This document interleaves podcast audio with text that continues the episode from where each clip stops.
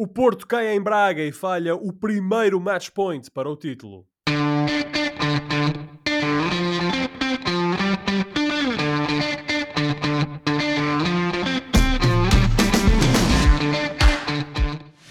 Bem-vindos a mais uma emissão dos Meninos de Ouro, o programa para quem gosta de bola e que está disponível todas as terças-feiras no Spotify, Apple Podcasts, Google Podcasts e em todas as outras plataformas onde se pode ouvir e descarregar podcasts.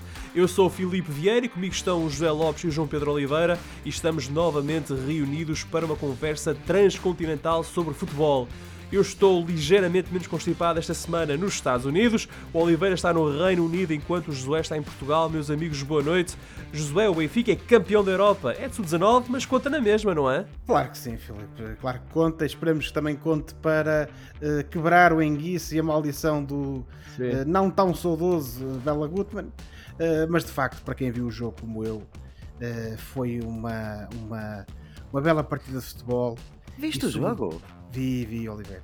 E, e, de facto, uh, sobretudo, deixa-nos esperançosos para o futuro do, do nosso Benfica, sobretudo se uh, ninguém se lembrar de vender estes jovens ao desbarato para, uh, para o Mónaco por 15 milhões de euros, como o caso do Bernardo milhões, Silva, é? que é, era o preço da moda na altura, esse grande lateral esquerdo, Bernardo Silva.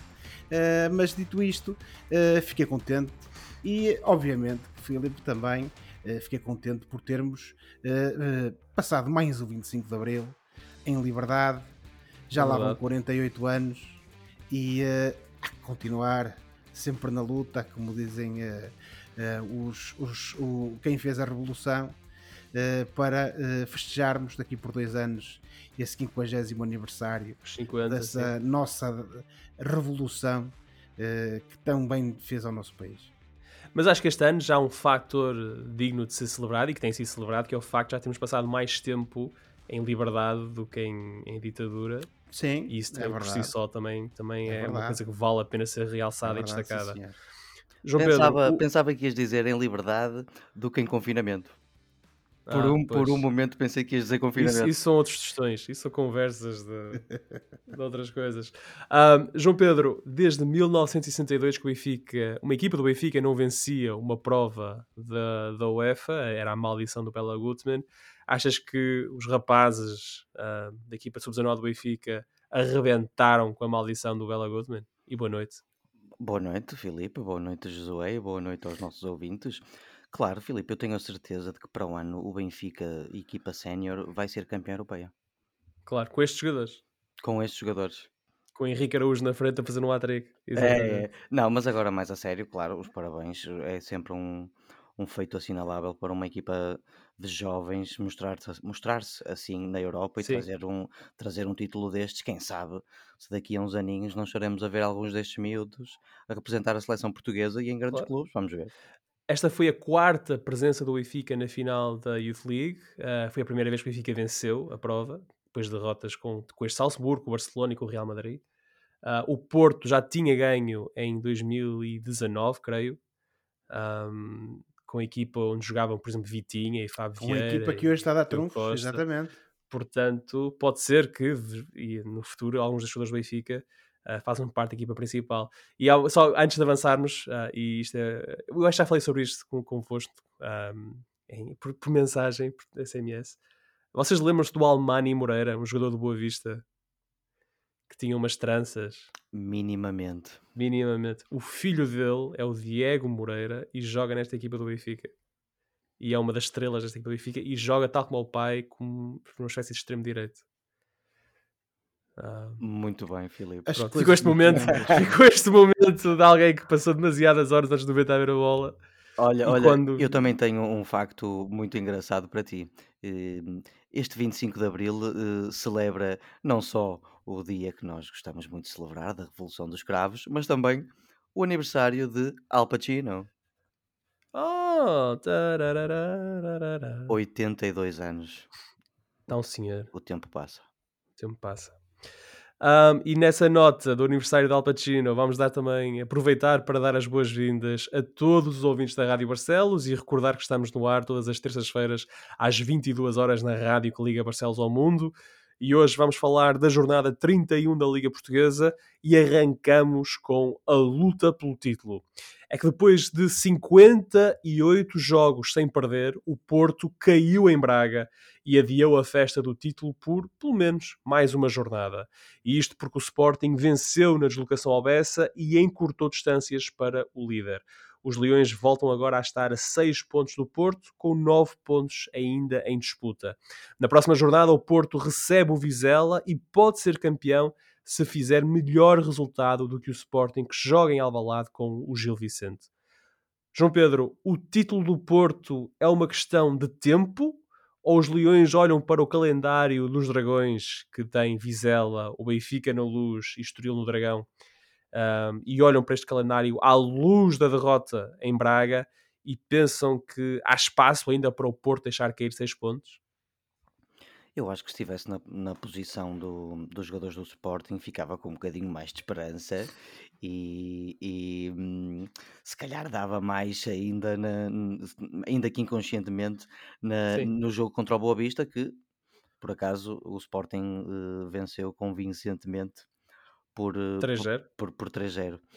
Um, mas uh, acho que no final o Porto vai acabar por levar uh, esta liga. Eu tinha dito que se o Porto ganhasse em Braga, o, o ah, Porto ia ser, ia ser campeão de certeza. Não ganhou. E se um, adicionarmos o facto do Sporting ter perdido na, na semana passada contra o Benfica, eu acho que mesmo assim o Porto vai acabar por levar o, o campeonato uh, para as Antas.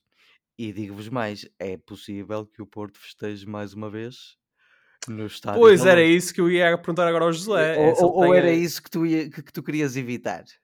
Eu, eu gostaria de evitar isso, não é? Agora por razões óbvias. Mas eu ia perguntar agora ao José, trazê-lo aqui à conversa, se, se ele tem algum receio agora que o Porto não foi campeão em Braga, que não seja campeão na próxima jornada, porque quer no Porto, quer o Sporting vençam os seus jogos e depois acaba por ser o Porto na luz campeão uh, nacional outra vez, vencendo o que seria, julgo, o trigésimo título do Porto. Acho que é. O Porto tem 29, quem é o próximo fica com 30. Ó oh, Filipe, uh, sou-te muito sincero. Esse tipo de, de, coisas a mim não me dizem nada. Uh, pá, nada, o, não, não me dizem nada porque uma razão muito simples. O que eu quero ver é o Benfica, o Benfica a ganhar. Eu não vivo com o mal dos outros e, portanto, queria que o Benfica fosse campeão. E, uh, mas como isso não é possível, se o Porto ganhar o título no, na Luz ou noutro sítio qualquer, pá, olha, é o que temos, não há, não há volta a dar, não é?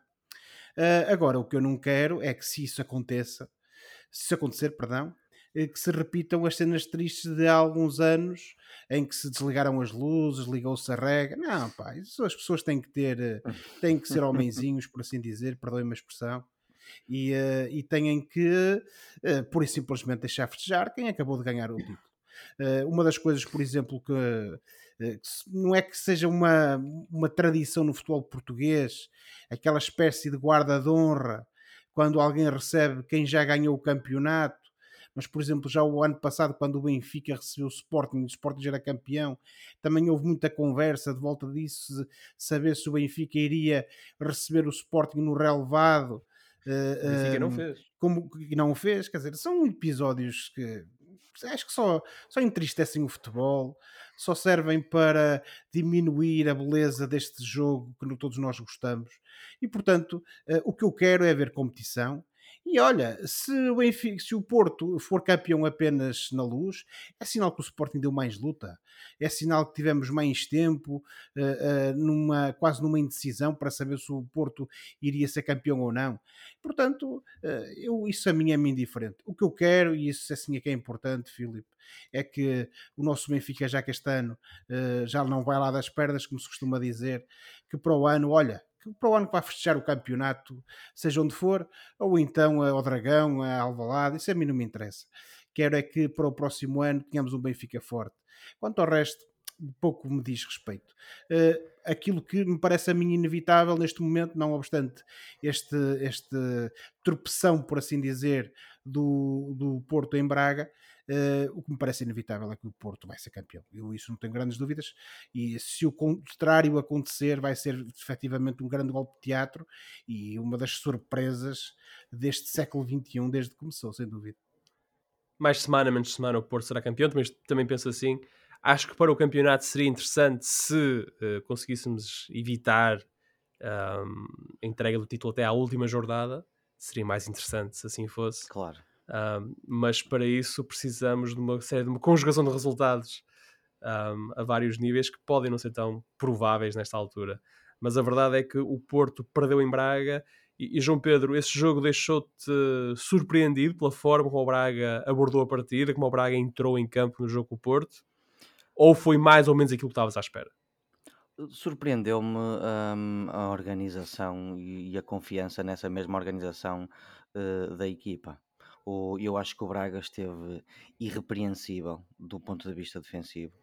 Um, esteve sempre na luta em contra-ataques, claro que com menos posse de, posse de bola, um, pouco do que, do que o Porto, mas esteve sempre na luta e foi cada vez mais frustrando este Futebol Clube do Porto, que se calhar acusou alguma fadiga também do, do jogo de quinta-feira, mas foi frustrando cada vez mais o Porto e a prova disso é que a maior parte dos remates do Porto foram para fora. O, o Braga acabou o jogo com mais remates à baliza do que o Porto, eu creio que foram 5 contra 3 ou 5 contra 2, algo desse género, e o Porto fez cerca de 15 remates para fora, o que hum, diz muito bem da, da consistência defensiva do Braga e daqueles heróis silenciosos como, como o Ian Couto e o, e o Rodrigo Gomes. Eh, eu, eu, destaco o Rodrigo Gomes porque eh, temos falado tanto no André Horta que fez mais um, um, um jogo irrepreensível. Eu recordo que fez o, o, o jogo 100 da carreira, mas temos que mencionar outros, outros o golo, jogadores. O golo, o golo 100, peço desculpa, o, sim, golo, Braga, o golo 100 da carreira. E, e, temos que mencionar outros jogadores, como por exemplo o Rodrigo Gomes, que embora no, no último terço é um jogador que falha muito na definição, seja para passar, ou para isolar, ou para cruzar, ou mesmo para rematar, mas é um jogador irrepreensível. Um, taticamente, não é defensivamente, é taticamente. O, o Rodrigo Gomes, tanto na primeira parte na, na, esquerda como na segunda na direita, taticamente esteve quase perfeito e fez tudo aquilo que lhe, que lhe foi pedido. Eu gosto muito de dizer isto, colegas, quando é verdade, e felizmente já o disse algumas vezes este campeonato, nós assistimos a um grande jogo de futebol no estádio da Pedreira, pelo menos é, é, a, minha, uhum. é a minha opinião. Eh, eu acho que o Braga acabou por eh, ganhar uh, com justiça, porque especialmente notou-se que conseguiu frustrar o Porto com a sua maneira algo surpreendente de jogar o Braga. Eu recordo que alternou ali entre 4 e 5 defesas a defender e aproveitou sempre, eh, ou tentou sempre aproveitar ao máximo aquelas oportunidades de uhum. espaço uhum. e desequilíbrio que conseguia na recuperação de bola. E portanto, eu resta-me dizer que o Braga, e não é por ser adepto do Braga, dentro das condições que apresenta para disputar este campeonato, eu acho que o Braga fez um jogo quase perfeito na medida de, de se, na medida de se ter adequado ao adversário que era e saiu dali com os três pontos. José, o, Aliás, João Pedro já viu isto. Na quinta-feira passada, o Porto conseguiu um lugar na final da Taça Portugal, eliminando o Sporting nas meias finais da prova. E a final da taça será agora o Porto Ondela. Um, sentiste a equipa do Porto cansada? Eu pergunto isto porque nós oh, temos oh, várias oh, Filipe, vezes... Desculpa-me interromper-te, mas eu esqueci-me só dizer Ai. uma última coisa que quero mencionar: o movimento sexy fatal que terminou com o jogo, que foi o golo do André Horta, com a anca. Do Ricardo Horta. Do Ricardo Horta, com a anca, não sei se repararam. Portanto, só para salientar o momento sexy da jornada. O rapaz já tentou marcar o gol 100 de tantas maneiras e acabou por ser um gol 100 assim um bocado. Quase com a bunda. Atabalhoado. Quase com a bunda, como desejou uma vez o Jardel. Ah, Jardel. Ele já se tornou no melhor marcador da história do Braga? Com, com o centésimo gol? Ainda, ainda não, ainda não. Ainda, ainda falta? Ainda faltam alguns golos. Oh, caramba, Mas ele, ele, ele, disse, ele disse na flash interview que estava a pedir aos colegas para lhe passarem mais vezes agora. Agora é para o recorde. ah, mas, oh, José, eu estava-te a perguntar em relação ao Porto. Nós temos elogiado várias vezes aqui o sangue frio da equipa do Porto e de Sérgio Conceição. Pareceu-me que em Braga os jogadores acusaram muito a pressão de este poder ser o jogo, de este ser o primeiro match point, a primeira oportunidade que o Porto tinha para levar o campeonato para o Dragão. Ó oh, Filipe, eu não sei se efetivamente isso terá pesado uh, nos ombros dos jogadores que entraram em campo. Uh, agora, uma coisa é certa. Uh, tivemos o Futebol Clube do Porto em termos de empenho, tivemos o Futebol Clube do Porto que nos, tem, a que nos temos vindo a assistir e acho que isso não faltou, mas faltou ali bastante inspiração, isso não há dúvida. Agora, se isso ficou de ver algum nervoso miudinho de pá, pode ser que sim, pode ser que não, é contra o Braga, vai ser um jogo complicado, não sei. Porque de facto o Futebol Clube do Porto, e mesmo antes das mexidas do, do, do, do Sérgio Conceição, foi uma equipa que, lá está, mostrou esse empenho e não obstante, como Oliveira disse, e tem razão, eh, o Braga eh, ter estado bastante bem, com muita qualidade, eh, bastante bem organizado e, e, com os seus jogadores a saberem aquilo que tinham que fazer para poderem não só conter os ímpetos do Futebol Clube do Porto, mas também terem algum pendor ofensivo que lhes permitisse ganhar o jogo, como acabaram por ganhar. O certo é que mesmo assim tanto na primeira parte como na segunda, vimos um Futebol Clube do Porto que teve bastantes oportunidades de golo. E, portanto, não me parece que existisse ali uh, esse, essa espécie de, de peso nos, nos, ombros dos jogadores.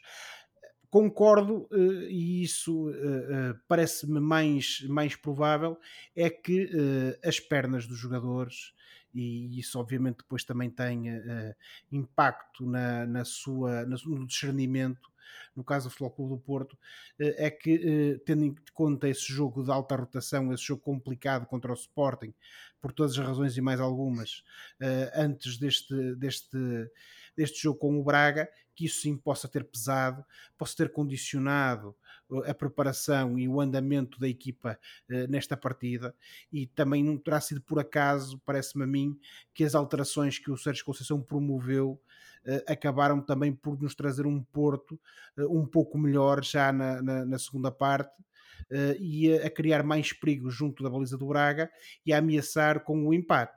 Agora, Uh, no final do, da partida, acho que o Braga ganhou, ganhou bem, e tivemos foi esse Futebol Clube do Porto com a raça do costume, mas desta vez uh, sem, a arte, sem a arte e sem o engenho necessário para poder ganhar ao Sporting de Braga, que está de parabéns, isso não há dúvida nenhuma.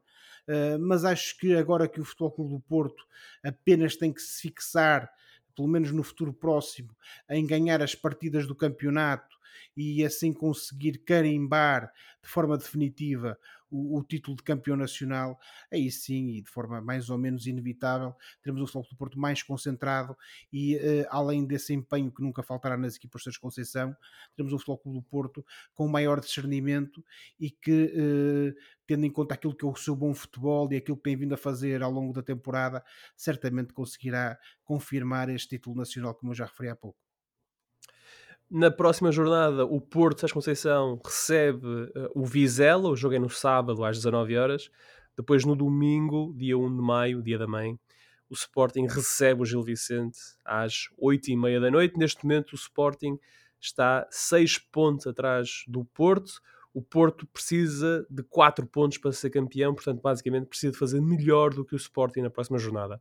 Se o Porto vencer e o Sporting não vencer o Gil, o Porto é campeão se o Porto empatar e o Sporting perder com o Gil, o Porto também é campeão.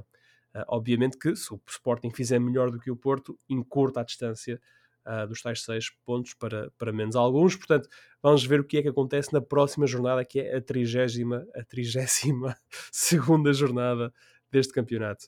Um, antes de avançarmos, mais uma palavrinha para o Braga. O Braga que acaba por vencer Porto, Sporting e Benfica na segunda volta depois de uma época difícil em que Carvalhal foi forçado a repensar o modelo do futebol para a equipa principal, estes resultados, João Pedro, são prova de que o trabalho do filho querido da terra, Carlos Carvalhal, está a ser bem feito?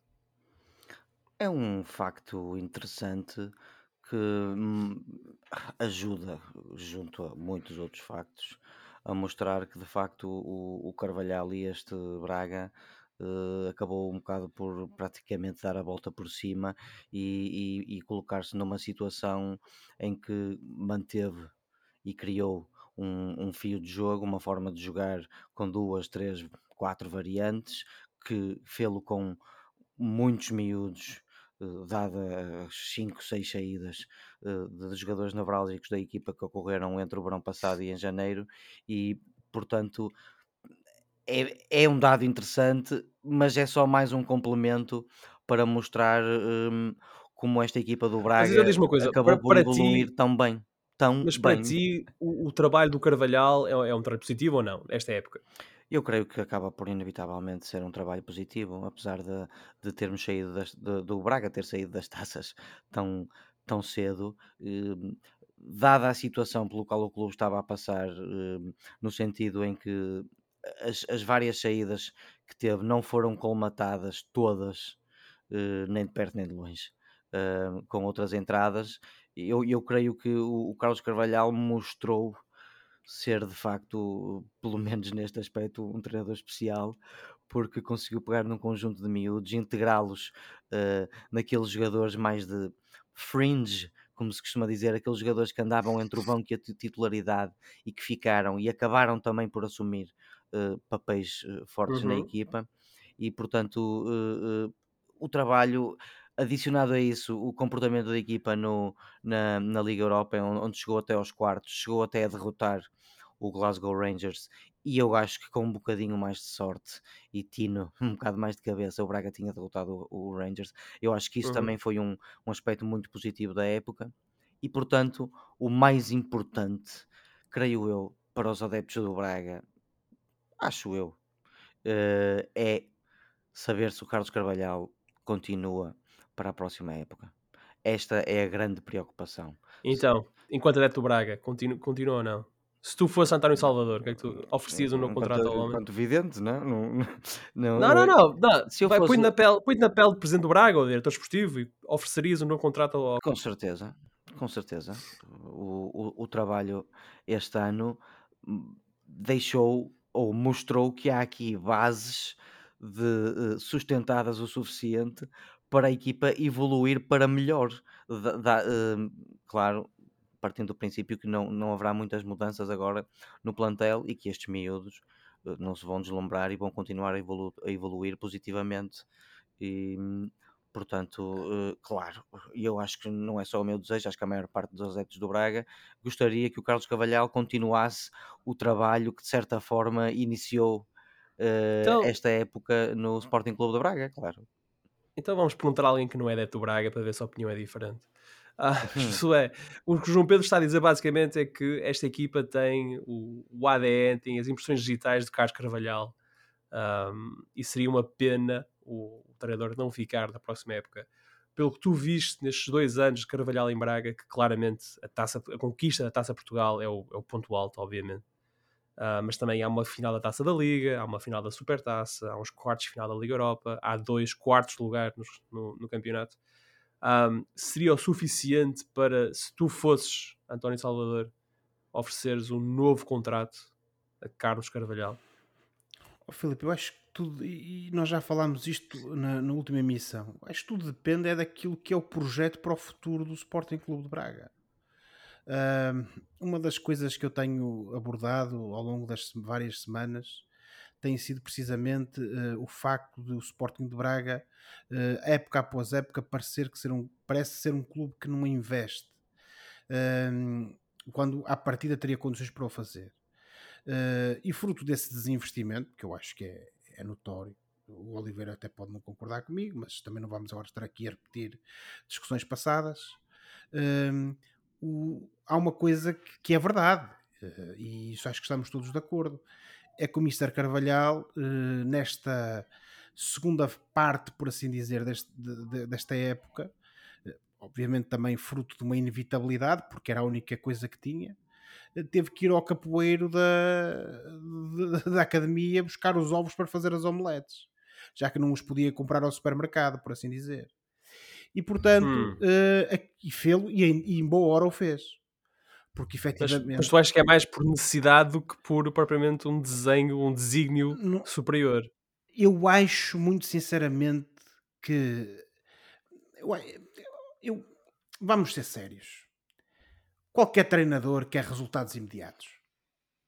E se tiver possibilidade de ir ao mercado buscar jogadores para ter esses resultados imediatos, falo. Isso eu não Há Jorge Jesus, não é? Jorge Jesus, seja qual for o treinador. Usando esse exemplo, sim. Uh, o, o Jorge Jesus, o José Mourinho, uh, o Carlo Ancelotti, okay. uh, o Pepe Guardiola, que dá dezenas de milhões por um guarda-redes, por exemplo, seja quem for. O Klopp. Sim. Exatamente. Tendo essa possibilidade, falo. Isso eu não tenho dúvidas nenhumas. Agora, no caso do Braga, em que isso parece-me a mim não é uma possibilidade, independentemente das razões, o Mr. Carvalhal uh, fez aquilo que normalmente se faz, que é quem não caça com cão tem que caçar com gato, não é? Como se costuma dizer. E portanto, o que é que ele fez? E eu volto a dizer, em boa hora o fez, foi recorrer às camadas jovens do Sporting de Braga, que é, a meu ver, já há muitos anos, um filão inexplorado por parte da equipa bracarense. Uh, e não vamos estar agora aqui a discorrer, obviamente, sobre os jogadores que foi buscar, sobre quem é que tem mais ou menos qualidade, quem é que pode evoluir mais ou menos, mas parece-me a mim que este é o caminho para o Sporting de Braga.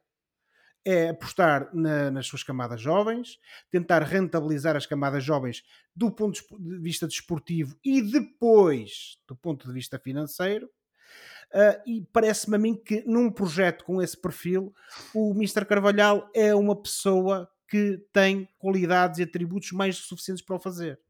Nós todos sabemos que ele é um, um, uma, um, um bom treinador, uh, é uma boa pessoa no mundo do futebol e fora dela, e portanto parece-me a mim que seria uma boa escolha.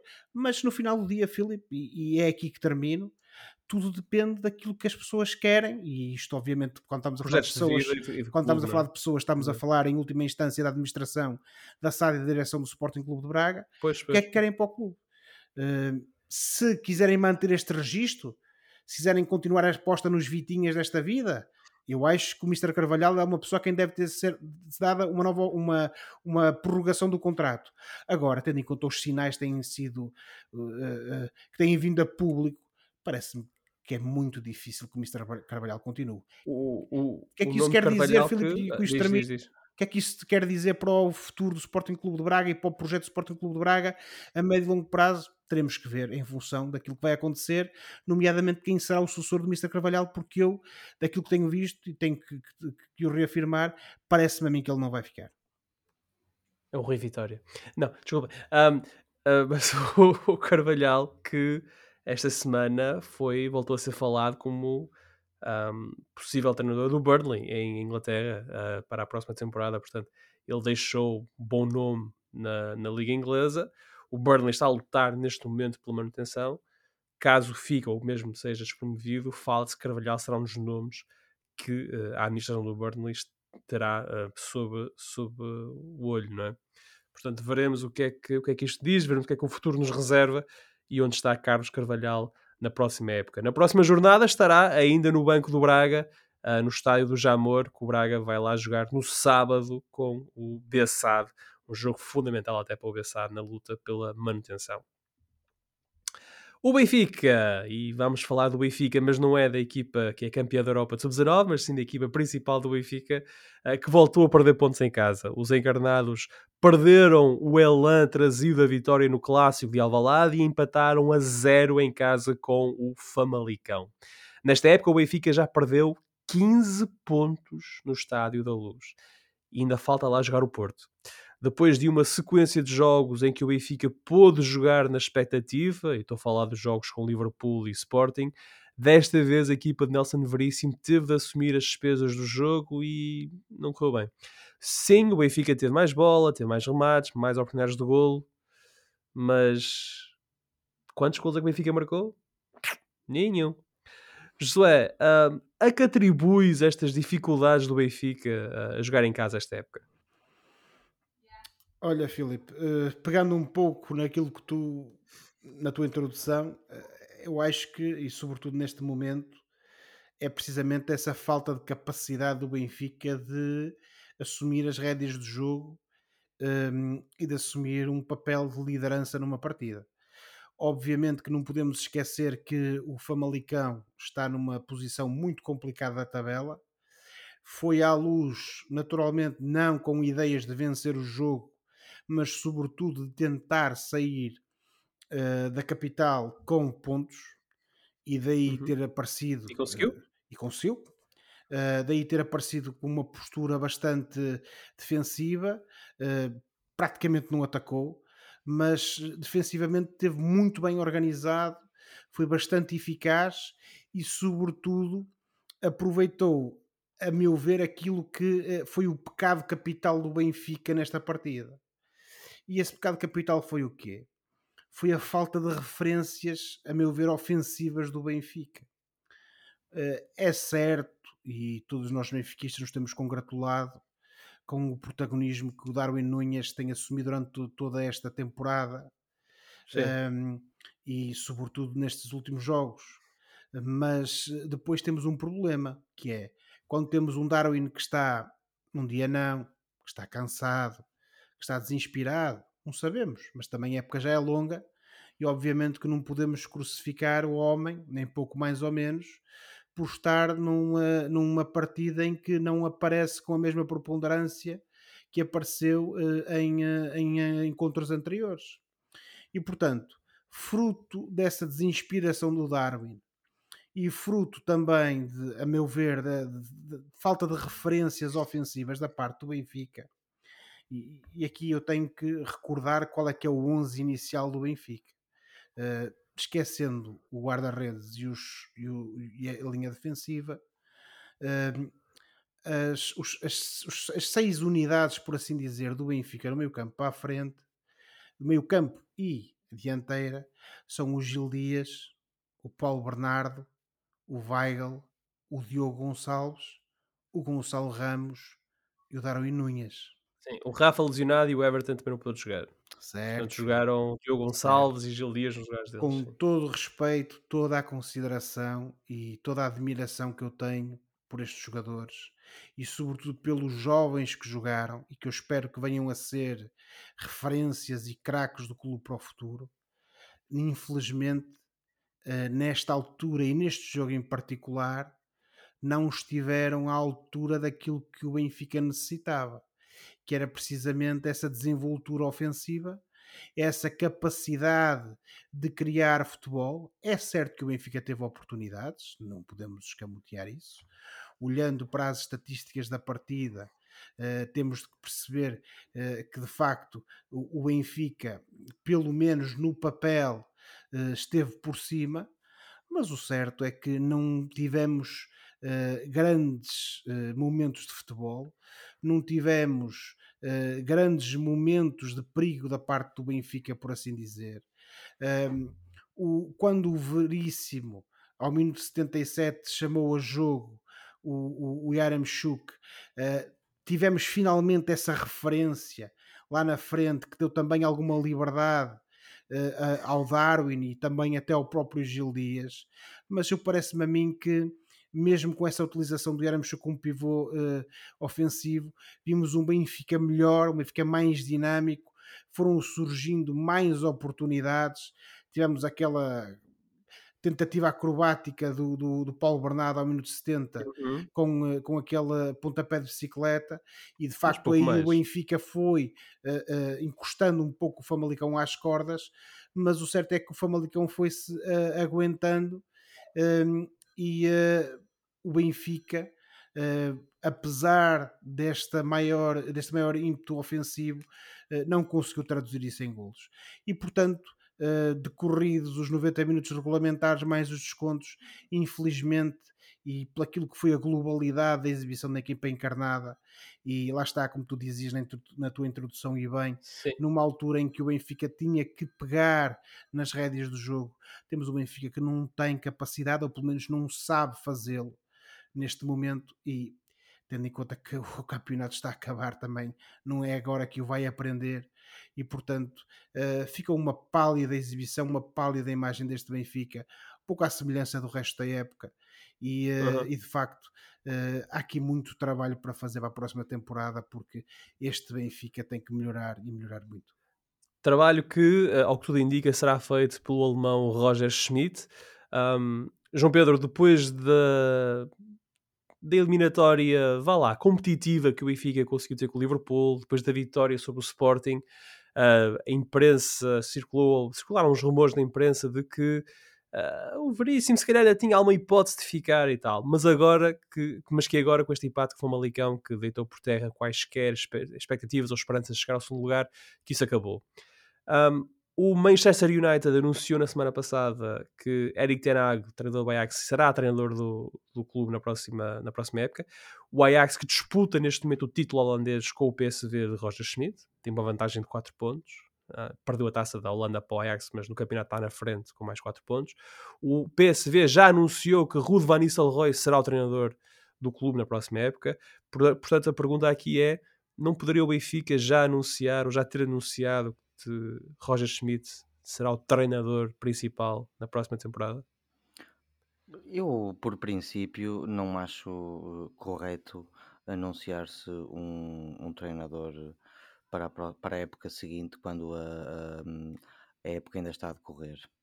Uh, claro que acho que há eventualmente uh, cenários uh, em que hum, as circunstâncias são especiais e acho que se pode eventualmente já um, anunciar o, o, próximo treinador. É o caso do Manchester United.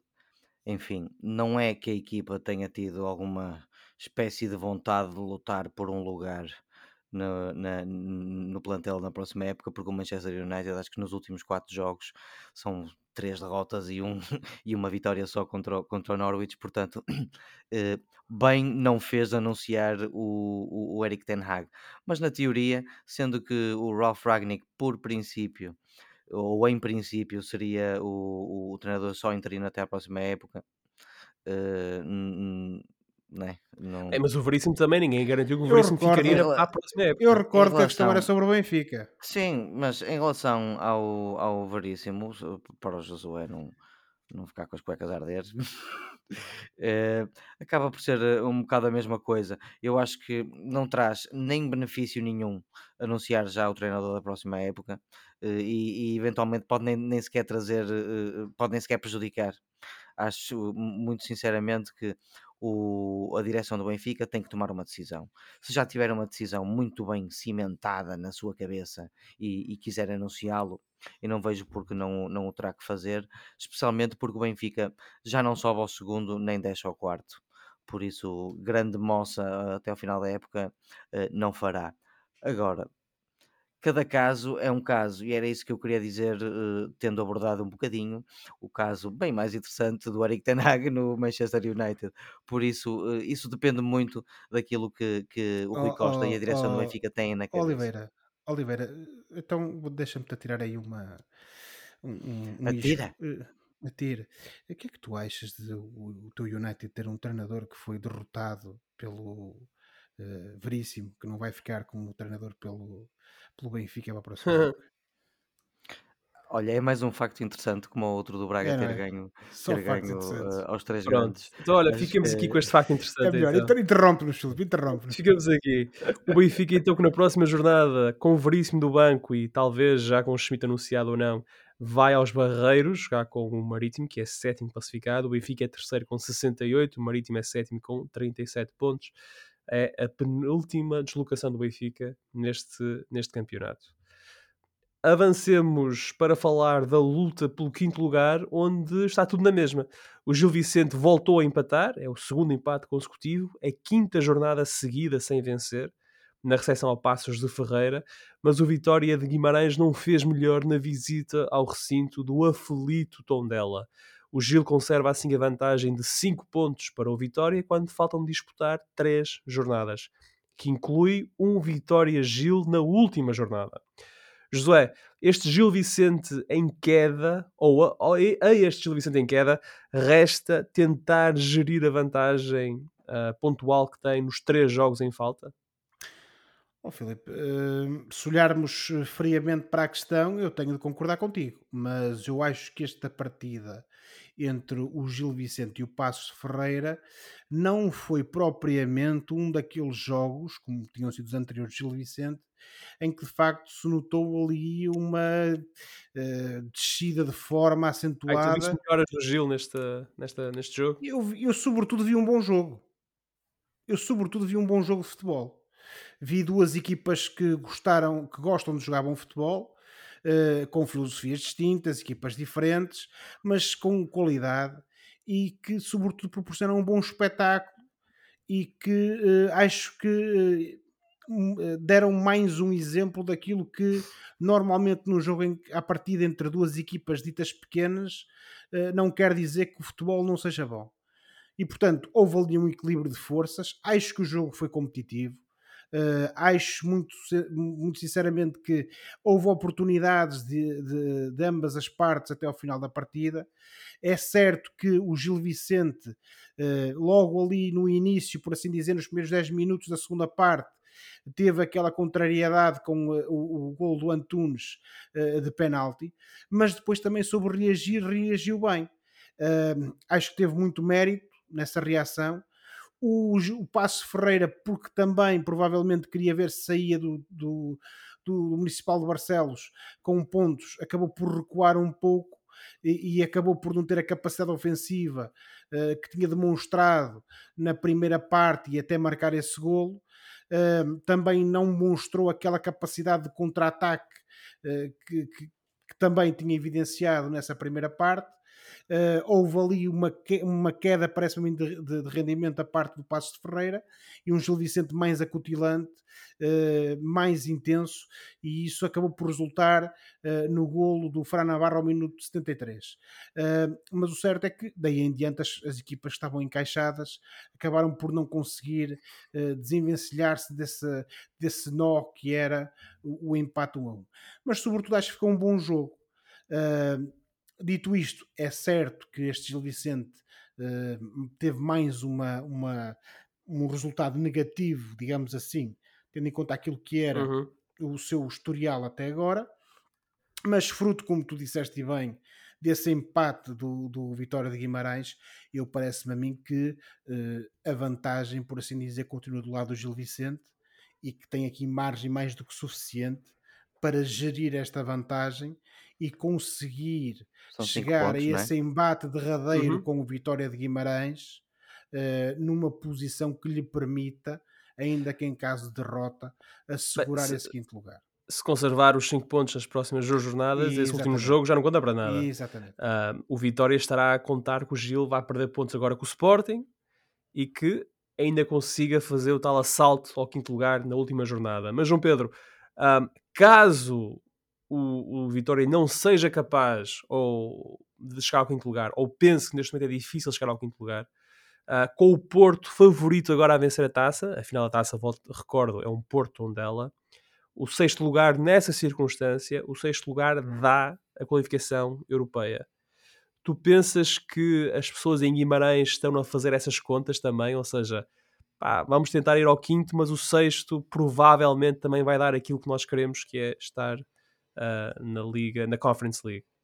Eu creio que na cabeça deles está o facto de, uh, ou a possibilidade de que o sexto lugar já dá uh, para a Conference League.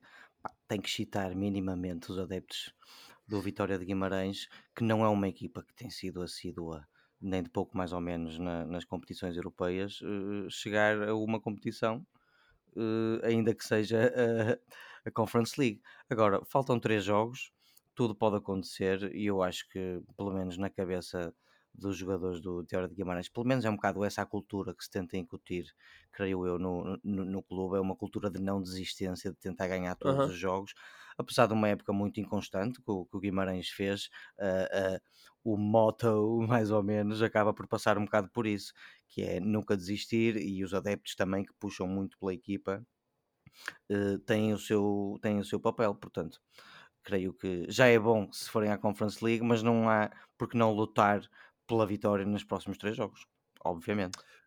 O Vitória que recebe no domingo o Santa Clara, o jogo é às 13h30 no Afonso Henriques, e o Gil, como nós já dissemos, vai ao estádio de Alvalade também no domingo uh, às 20h30. Uh, ah, são esses dois jogos entre o Gil que é quinto e o Vitória que é sexto, neste momento com 5 pontos a separá-los. Um, o Vitória estará a contar nesta jornada recuperar alguns desses pontos para depois na última poder ultrapassar eventualmente o Gil Vicente. Portanto, é uma luta que está em aberto, está interessante no nosso campeonato, que é a luta então pelo quinto lugar. Mas muito mais interessante e talvez uh, a luta mais interessante neste momento na Liga Portuguesa está lá embaixo, está no fundo da tabela. Um, o empate do Famalicão no Estádio da Luz uh, quase, praticamente, garantiu a manutenção ao conjunto famalicense e o mesmo se pode dizer do Vizela que venceu uh, em casa o Aroca. Em situação difícil continuam, lá está, o Aroca, que é 15 com 27 pontos, o Moreirense, que é 16 com 26 pontos e está em lugar de playoff, o Tondela, que é 17 com, é 17 com 26 pontos, e já está abaixo da linha d'água, tal como o Bessade, que é 18 e último, com 25 pontos. Mas atenção que dois pontos, dos 25 aos 27, dois pontos separam o último do 15 e tendo em conta as últimas jornadas, uh, quase de certeza que vamos ter movimentação entre estas equipas na próxima jornada. Ora, na jornada 32 temos um Aroca Portimonense, um Bessade Braga, um Moreirense Boa Vista e um Passos de Ferreira Tondela. Josué, prognósticos aqui para a luta, uh, para a Liga dos Últimos, digamos assim. Olha, Filipe, eu não me quero muito desviar daquilo que tenho vindo a dizer, uh, não obstante aquilo que têm sido os resultados mais recentes. Agora, até porque isto está mesmo louco. Exatamente, é, é, mesmo isso. Não, mas até o Bessado, que estava é... praticamente condenado Sim, nas foi, últimas semanas, tem vindo a pontuar. Eu, eu acho até essa pontos. pergunta da tua parte injusta, porque é mesmo difícil. Responder. Não, uma das perguntas tinha de ser difícil, não é? Oliveira. Mas sim, quer dizer, o, o, mas o teu feeling, quer dizer, quando olhas para. Uh, acho que podemos concordar que são estas as quatro equipas que estão inseridas, não é? Então, sim. É o Aroca, o Moreirense, o Tondela eu continuo a achar Eu continuo a achar que uh, quem vai descer é a Bessade, é o Tondela e é o Aroca. Uh, acho. Acho, se calhar até quero. Uh, que é um clube aqui mais perto da, da nossa terra, que o Moreirense safe Uh, mas tendo em conta estes resultados mais recentes, nomeadamente este resultado complicado, complicado, talvez seja por assim dizer, com o Portimonense, uh, acabou por colocar o Moreirense numa situação um pouco ingrata. Agora, uh, tendo em conta aquilo que falta jogar, uh, eu continuo a achar que, de facto, nos últimos três posições, independentemente da ordem, vão ficar a Bessado, o Tondela e o Arouca. Acho que okay. o Moreirense continua a ter possibilidades de eventualmente dar o salto. Agora, uh, dito isto, uh, e depois deste meu, nesta minha espécie de wishful thinking, uh, acho que o próprio Famalicão, não obstante ter sete ah. pontos de vantagem, entre aspas, por assim dizer, perdão, três pontos de vantagem, entre aspas, para o Arouca e 4 para o próprio Moreirense, já está safo. Portanto, eh, eu acho que neste momento a, a, a luta pela manutenção é entre o, é, é vai do 15 lugar, onde está o Arouca neste momento, até o 18 com a Bessade. Eh, portanto, eu não prevejo que quer o Famalicão, quer o Vizela, eh, e muito menos o próprio Boa Vista, estejam em posição, a não sei que algo muito anormal aconteça, estejam uhum. numa posição de, de, verem a sua continuidade na primeira liga do nosso futebol uh, colocada em causa. Uh, fica aqui a dúvida, a meu ver, entre o Moreirense e o Arouca, veremos, o Moreirense, Pondela e o Arouca, uh, veremos o que é que acontece, mas eu continuo a dizer, e com isto concluo o Filipe, que de todas estas equipas, aquela que uh, está em pior posição e que tem menos argumentos, não obstante, como disseste há pouco e bem, que tem vindo a pontuar, é a Bessade. Uh, mas, uh, dito isto, eu acho e continuo a ser a minha aposta que o Arauco Tondela e o Belenenses vão, a Bessade vão descer divisão. O Bessade que nas últimas 5 jornadas fez 8 pontos, e, portanto, conseguiu voltar a colocar-se na discussão pela, pela manutenção. Mas João Pedro, na próxima jornada, recebe o Braga, uh, tem o jogo mais difícil destas quatro equipas, e em casa de derrota, aí as coisas ficam muito complicadas, não é? Para o Sim, uh, a equipa tem tido alguma reação nos últimos eh, jogos, uh, ganhou um e empatou o outro. Ainda vai jogar contra o Famalicão que eu não acho que esteja totalmente safo, porque o, o, Famalicão vai ter que jogar à casa do Belenenses e vai jogar contra o Braga um, em casa, creio eu. Um, e portanto, eu acho que o Famalicão ainda não está totalmente safo. Mas hum. em relação ao Belenenses, uma derrota uh, contra o Braga na próxima jornada, eu creio que vai ser o último prego no caixão uh, e, e, o Belenenses vai descer uh, se assim for. Estou um bocado como, como ao Josué, creio eu. Eu acho que o, o, o Moreirense mantém, porque apesar de vir agora de uma derrota, teve duas vitórias seguidas. Uh, tem uns jogos minimamente uh, minimamente acessíveis, pelo menos o próximo, frente ao Boa Vista, que é uma equipa aguerrida, mas que joga fora. O, o Moreirense talvez possa uh, ganhar esse jogo, portanto, vai ser uh, uma luta até ao final. Eu tenho muito medo de, de, arriscar, mas estou um bocado como o Josué. Eu acho que o, o Tondela e o Belenenses, em princípio, estão. Estão, estão tramados, vão descer de divisão e depois estou interessadíssimo para ver como é que vai ser aquele lugar do playoff, porque lá está, eu não acho que o Famalicão esteja totalmente safo já. Hum, interessante, interessante. Ah, e, e, e esse jogo, o Famalicão-Braga, é na última jornada e é em Famalicão. Exatamente. Portanto, tem essa vantagem Famalicão de, na última jornada, jogar em casa. Sim, e para todos os efeitos o Braga também já não joga para nada, não sei. É, é isto vocês têm que concordar comigo, é mesmo imprevisível. Para mim é a parte mais divertida é. neste momento do campeonato português. Divertido para nós, não será para, para os adeptos destes, Muito destas, destas equipas e para os jogadores e para os treinadores, etc. A vida deles depende Agora disto, é o mata-mata. Mas esta é a fase, é a fase em que no campeonato se começa a olhar para baixo também, eh, com mais interesse e, e atenção. Um, quem não olha para baixo são os clubes que são campeões e na Europa do futebol temos já dois campeões, dois campeões um, em duas das cinco maiores ligas europeias, o Bayern Munique na Alemanha e o PSG em França, uh, venceram os seus campeonatos.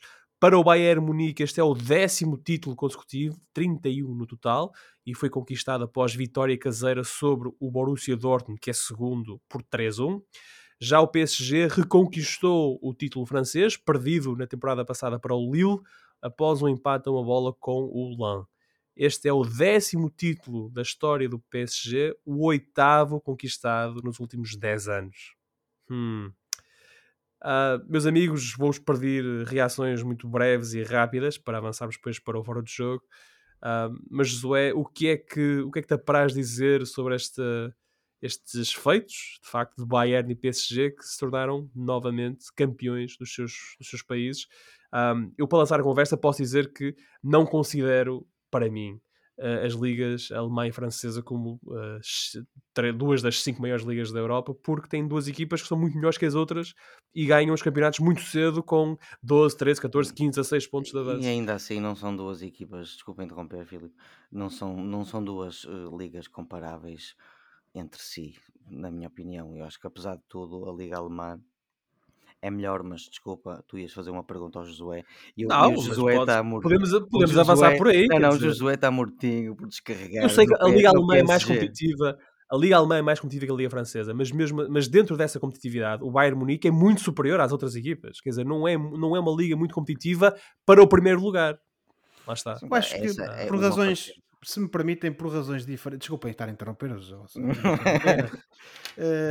se me permitem, uh, eu acho que por razões uh, diferentes são duas ligas desinteressantes. no caso da francesa, porque sempre foi desinteressante, nunca percebi como é que a Liga Francesa era incluída nas melhores ligas da Europa. Nunca percebi isso, muito sinceramente. Uh, num, num passado recente, fruto deste investimento brutal uh, de certos estados do, do, do, do Médio Oriente, uh, acabou por ser ali uh, criado um, um, clube artificial que, que, não obstante ser um clube com sucessos no passado, que é o caso do PSG, não era, nem, termo, nem em termos de implantação. Ah, tinha dois títulos ganhos. Exatamente, nem em termos de implantação, nem em termos de, de, de, histórico, uma das maiores equipas de França, mas pronto, é o que é. Eh, e, portanto, eh, a anomalia em França nos últimos anos até foi coisas, até foi aquilo que aconteceu, por exemplo, na época passada com o título do Lille. Um, mas isto para dizer o quê? Uh, em França, fruto dessa disparidade brutal em termos de qualidade, pelo menos no papel, entre as restantes equipas e, uh, e, o, e, o, PSG, a Liga não tem interesse nenhum. E também já não tinha antes, porque os clubes em França jogam futebol fraco e, e com pouca qualidade. Uh, a meu ver, mas isso é a minha opinião. Uh, na Alemanha? Na Alemanha é diferente, e eu aí tenho que concordar um pouco com a Oliveira, em que elas são duas ligas pouco competitivas, mas por razões uh, que não coincidem. Na Alemanha nós temos ali um conjunto de clubes, sobretudo, e isso depois também se torna evidente nas competições europeias, mas sobretudo ali o Dortmund, que sempre foi um, que é o maior clube da Alemanha, não nos podemos esquecer disso em termos de implantação dos adeptos, em termos de adeptos, a meu ver, continua a ser. Mas eh, de facto eh, houve eh, ao longo dos anos, por razões várias, equipas que sobem ou descem de rendimento, Pá, vamos buscar, por exemplo, o caso do Stuttgart, que, que, já foi campeão alemão aqui há coisa de 10 já ou 15 desceu. anos, já desceu, já subiu. Uh, o próprio Schalke, por razões agora diferentes, também já andou em cima, já andou em baixo. Tá em baixo. Também já foi liga, campeão sim. alemão. Agora manteve-se sempre na, na, com regularidade uh, e, uh, o Bayern de Munique e de facto foi ali criada uma estrutura no futebol alemão por mérito do Bayern, não há dúvida nenhuma, que é hegemónica naquele campeonato. E é por, por, por mérito próprio, seja financeiro, seja desportivo. Há 10 anos seguidos que eles são campeões Pronto, alemães. Filipe, é verdade, mas não podes dizer que seja por, por, por, por alguma coisa não, artificial. Não, não, não, É mérito próprio. Agora, é a melhor equipa, é das melhores equipas do mundo. Exatamente. Olha, é, tens, portanto, tens dois clubes alemães neste momento nas meias finais da Liga Europa. O, o mas estão na Liga Europa, Filipe, uh, Oliveira, percebes? Estão na Liga Europa. a diferença não, não, não é essa. e o Bayern foi, e, o Bayern foi, o Bayern foi surpreendentemente Uh, e ainda bem, porque o futebol também é isso que nós gostamos, mas foi Sim, surpreendentemente eliminado pelo Villarreal e estava nos quartos de final em Sim, mas mesmo na, na Liga Alemã, repara, o Bayern é neste primeiro com 75 pontos, depois tens o Dortmund que é segundo com 63, portanto São o Dortmund já está a 12 pontos, mas depois tens o Leverkusen que é terceiro, que tem 55, portanto já o Leverkusen está a 8 pontos do Dortmund, e depois de facto tens do Leverkusen para o Colónia, que é sétimo classificado, aí tens 7, 6 pontos. Portanto, o terceiro ao sétimo há 6 pontos. Portanto, está, está, tudo em aberto ali. De facto, e isso é interessante é competitivo e é, e é aguerrido. Mas temos o Bayern num nível estratosférico. Exatamente. E já tens o, e tens o Dortmund num nível também já superior aos demais. E depois tens os outros. Olha, tens o Frankfurt em nono, que está na meia final da Liga Europa. Da Liga Europa, Oliver. Pronto. E o Leipzig em quarto. O Braga também lá podia estar, não é? E era quarto em Portugal. Meia final. Não, isto mais para dizer que, uh, apesar de tudo, o, fechar, o, o, campeonato alemão, no seu global, com, uh, as suas equipas são um pouco mais competitivas do que sim, o sim, campeonato francês. Na Europa, e, depois, e, depois, e depois é assim, posso fazer esta minha, pergunta. Desculpa, minha, lá, desculpa só, só interromper, só para concluir. A minha conclusão para concluir, para a conclusão, peço desculpa. Uhum. Uh, mas a minha conclusão ia ser precisamente essa, e era nesse sentido que eu estava a concordar contigo.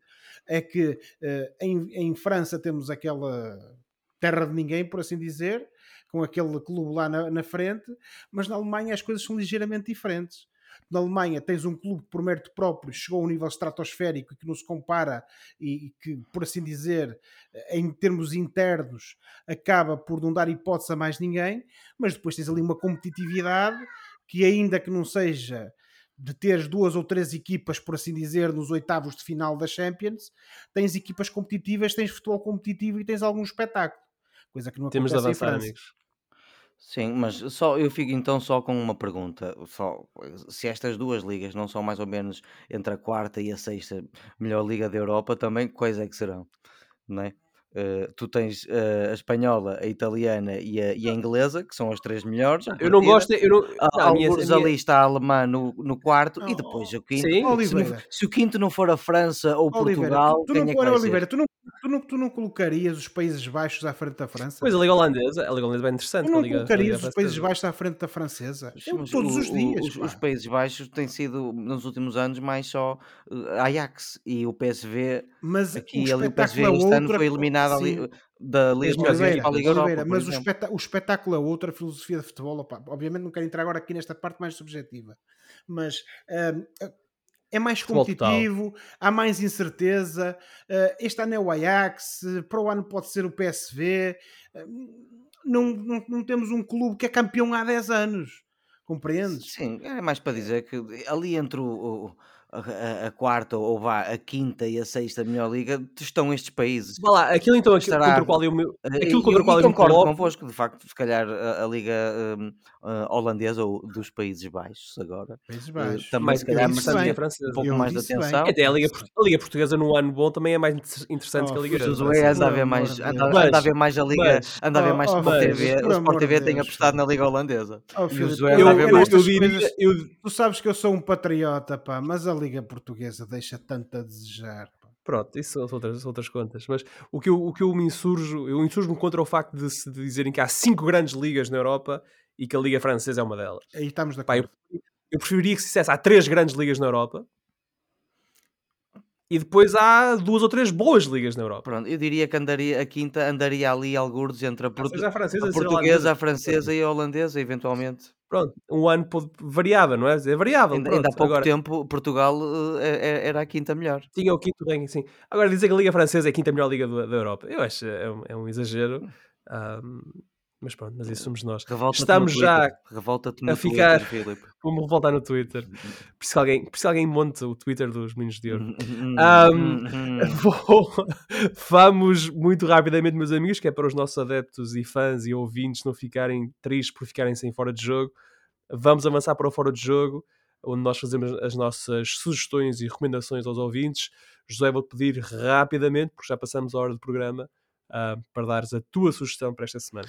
Filipe, muito rapidamente, é uma série que está disponível na Apple TV Plus, ou Apple TV+, uh, chama-se Severance, uh, estreou já em fevereiro passado, Uh, e é uma série de televisão realizada uh, por Ben Stiller, uh, o famoso ator cómico de Hollywood, e que mistura comédia e drama com assim, alguns elementos um pouco sinistros pelo meio, mas de forma uh, original.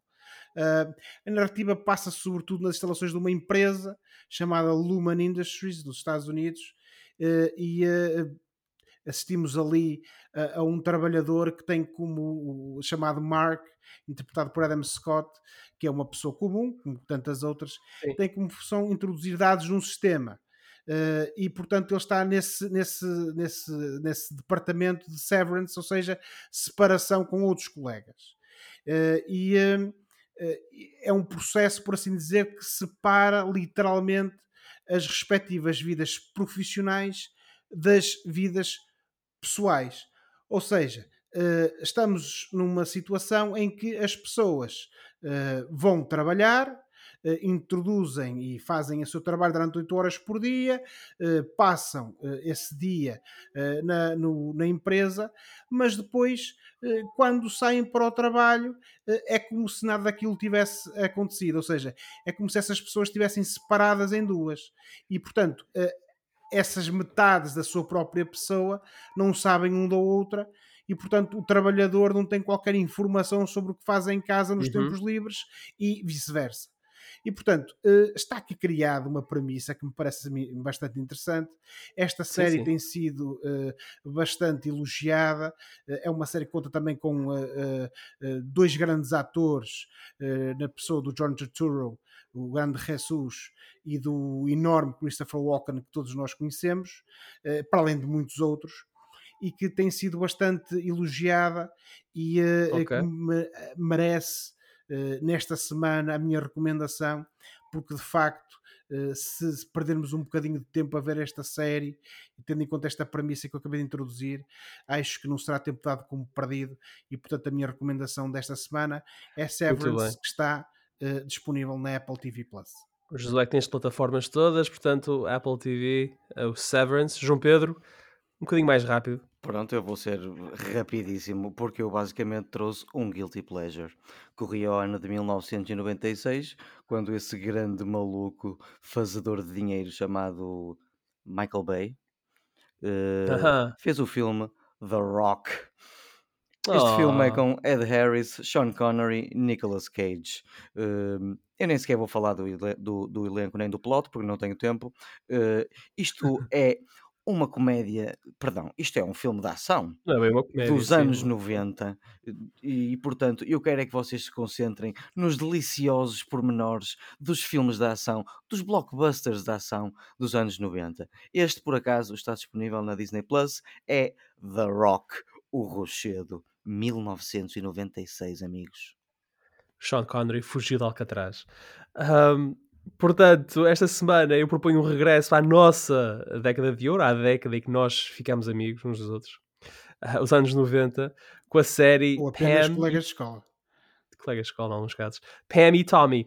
Pam e Tommy é uma minissérie dramática que conta os eventos anteriores e posteriores ao lançamento do vídeo caseiro que mudou as vidas do, do, casal Pamela Anderson e Tommy Lee. A série é baseada numa reportagem da jornalista Amanda Chicago para a Rolling Stone em 2014. A série conta com Lily James no papel de Pamela Anderson e Sebastian Stan como Tommy Lee. Seth Rogen, um dos produtores da série, interpreta Rand Gauthier, o reformado ator porno que também era carpinteiro e que roubou a cassete da casa de Pam e Tommy para quem cresceu nos anos 90, foi impossível escapar a, a Pamela Anderson, uma das rainhas da década, pela sua presença nas séries Home Improvement e, sobretudo, Baywatch, Marés Vivas. A divulgação da cassete foi um dos primeiros momentos em que a internet foi usada como instrumento capaz de causar trauma e dor na vida real de uns e benefício financeiro na de outros. A série faz um bom trabalho em transportar-nos para dentro da mente de uma mulher a viver uma humilhação real, violada pela exposição da sua intimidade e vítima de um mundo misógino. Pam e Tommy disponível em Portugal na Disney Plus. Por hoje ficamos por aqui. Para a próxima semana cá estaremos para mais uma conversa sobre futebol e outras coisas. Não se esqueçam que podem subscrever o canal dos Meninos de Ouro, disponível em todas as plataformas onde se pode ouvir ou descarregar podcasts, para serem notificados de cada vez que publicarmos uma nova emissão. Podem entrar em contato connosco enviando um e-mail para osmeninosdeouropodcast.gmail.com Boa semana, bons jogos, tchau! Tchau, boa semana, 25 de Abril sempre, racismo nunca mais. Tchau o que ele disse